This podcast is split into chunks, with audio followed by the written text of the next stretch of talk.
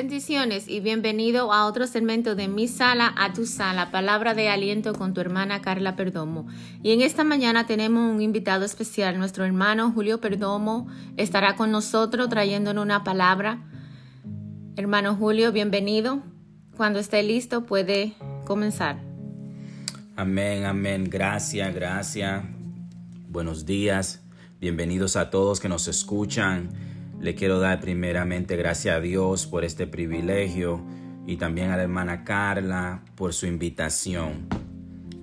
Eh, en este día quiero hablarle bajo el tema de que Dios sigue marchando. Dios sigue marchando. Y antes de comenzar, quiero hacer una pequeña oración para que sea el Señor guiándonos Padre amado, Padre celestial, te damos gracia y gloria a ti, Señor. Te pido de que tú tomes el control, Padre amado, de que seas tú, Dios mío, usándome como herramienta tuya y que tu palabra, Dios mío, alcance, toque cada corazón que le escuche, Dios mío, y que sea de beneficio para cada persona que escucha este podcast. Te lo pido Señor en el nombre maravilloso de Jesús. Amén y amén. Dios sigue marchando. Vamos a estar leyendo en el libro de Abacú. Yo voy a estar leyendo de la versión de las Américas. En el capítulo 2 y el verso clave que vamos a tratar es el versículo 20. Abacú 2:20. La palabra de Dios dice: pero el Señor está en su santo templo. Calle delante de él toda la tierra. Palabra de Dios. El libro de Abacú, uno de los profetas menores, el capítulo 2 se trata donde Jehová le responde al profeta Abacú, ya que él no podía creer o entender cómo era posible que Dios, el Señor, podía utilizar una nación impía como Babilonia como un instrumento de su justicia. Amados hermanos, muchas veces pensamos que Dios no nos está mirando Creemos que nuestro mal se va impune.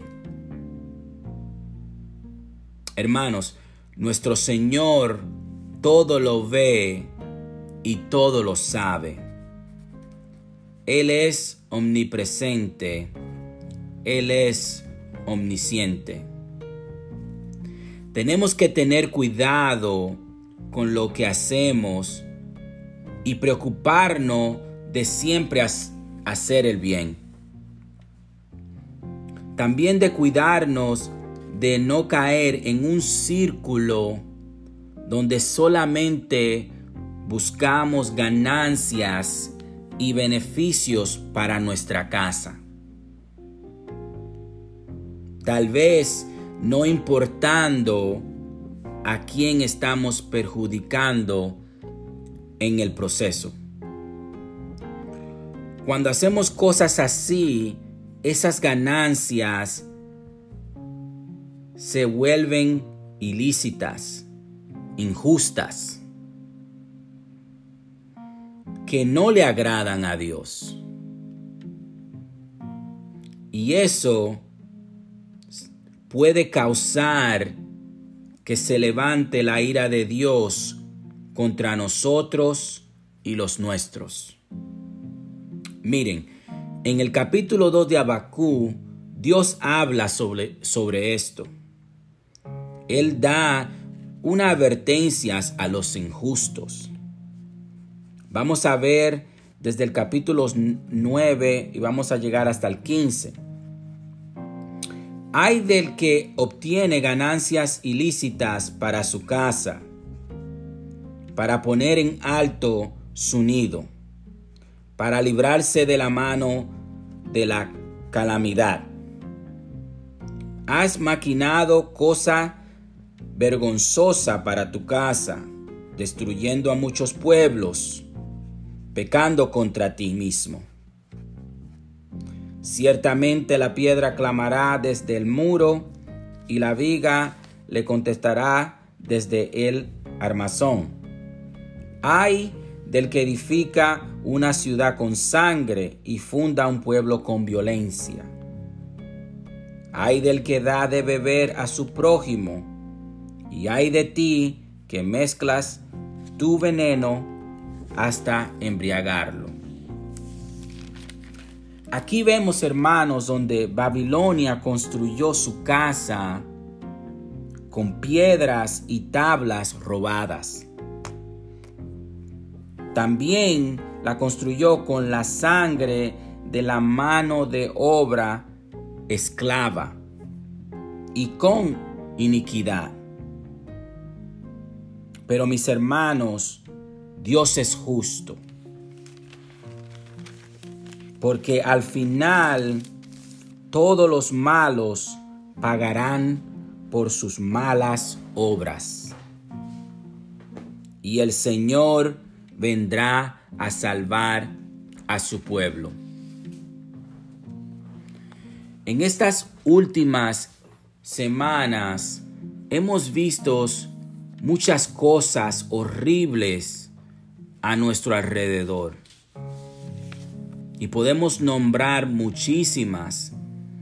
Pero por ejemplo, podemos ver la masacre en Uvalde, Texas, donde un muchacho mató como a 21 personas, donde la mayoría eran niños y personas inocentes. También podemos ver en Buffalo, New York, donde un hombre mató a 10 personas y hubieron otras heridas en un supermercado. En ambos casos, los hombres agresores eran muchachos jóvenes de 18 años. Jóvenes Amados oyentes, el enemigo se ha levantado contra la juventud. Y tenemos que orar y pedir por su sanidad espiritual, por su sanidad mental. Tenemos que estar en la brecha. Tenemos que buscar de la presencia de Dios y clamar por la juventud que están siendo atado, que su mente está siendo atada por el enemigo. Y lo lleva a hacer cosas horribles. Muchas veces no vamos a entender los caminos de Dios para los hombres. Pero tenemos que confiar en su bondad, en la bondad de Dios y exaltarla a pesar de nuestro entendimiento imperfecto.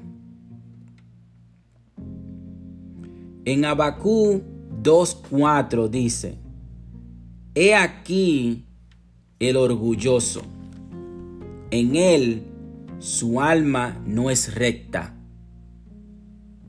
mas el justo por su fe vivirá.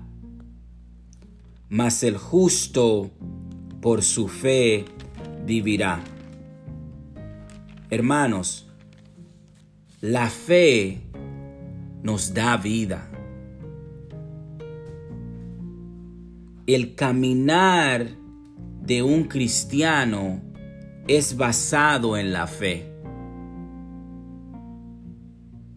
es donde ponemos toda nuestra esperanza en Dios.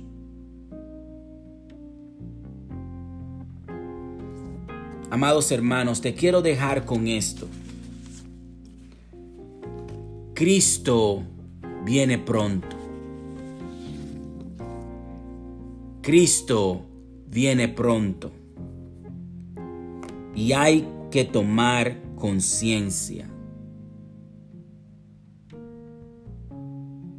Amado escuchante, tú que escuchas ahora, es tiempo de que tomes conciencia. Si tú no conoces a Jesús, si todavía tú, tú no le has entregado tu vida a Él y lo has aceptado como tu único Salvador, es tiempo ahora de tomar conciencia y entregarle tu vida a Él de comenzar de vivir una vida diferente, una vida nueva en Cristo, antes de que sea demasiado tarde. No se te olvide de que Dios sigue marchando. Él es justo y siempre va a mantener el peso balanceado. Aunque pensamos que nos estamos escapando de su justicia, no va a ser así. ¿Por qué? Porque Dios todo lo sabe y Dios todo lo ve y al final Él va a enderezar todo lo que está torcido. Y al final Él va a enderezar todo lo que está torcido. Amados hermanos, escuchante, que Dios te bendiga. Esto ha sido palabra de Dios que el Señor ha puesto en mi corazón para compartir contigo. Que no se te olvide de que Dios sigue marchando. De que no se te olvide de que Dios todo lo sabe y todo lo ve. De que tenemos que confiar en su bondad. Aunque muchas veces no vamos a entender lo que pasa a nuestro alrededor, tenemos que confiar en su bondad y en su misericordia y de poner nuestra fe en Él. Porque nuestra fe nos da vida. Así que el Señor los cuide que la paz de Dios siempre esté con ustedes. Que el Señor me los bendiga. Amén. Gracias, hermano Julio, por esas palabras. Y sí, um, vemos aquí en Abacú 2.20 que um, la maldad es castigada. El Señor, al Señor que nosotros le servimos, nuestro Dios es un Dios um, justiciero. Él es que hace la justicia. Y vemos que Él le da la respuesta. La respuesta de Dios es que Él va a enviar castigo sobre la nación de Judá. Y esto quizá no le gustó a Abacú. Pero el Señor, Dios es bueno, justo, sabio y, la, y la responsabilidad de nosotros, de cada uno de nosotros, es solamente de confiar en Él. Y eso el profeta Abacú lo entendió. Eso el profeta Abacú comprendió. Porque si vemos en el capítulo 3, en el versículo 18, te dice, con todo yo me alegraré en Jehová y me gozaré en el Dios de mi salvación. Y Jehová, el Señor, es mi fortaleza, el cual hace mis pies como de sierva, y en mis alturas me hace andar. Él comprendió. Él entendió y Él puso toda su confianza, la puso en el Señor. Y eso es lo que nosotros debemos de hacer en esta mañana.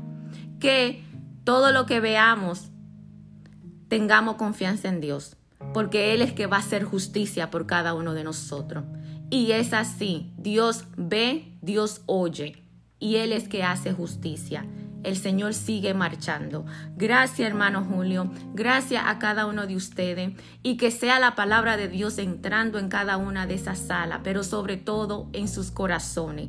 Y si tú no tienes a Cristo como tu Señor y Salvador, te invitamos que le abras las puertas de tu corazón en esta mañana, porque Él es el camino, la verdad y la vida. Y Él es el único puente para llegar al Padre.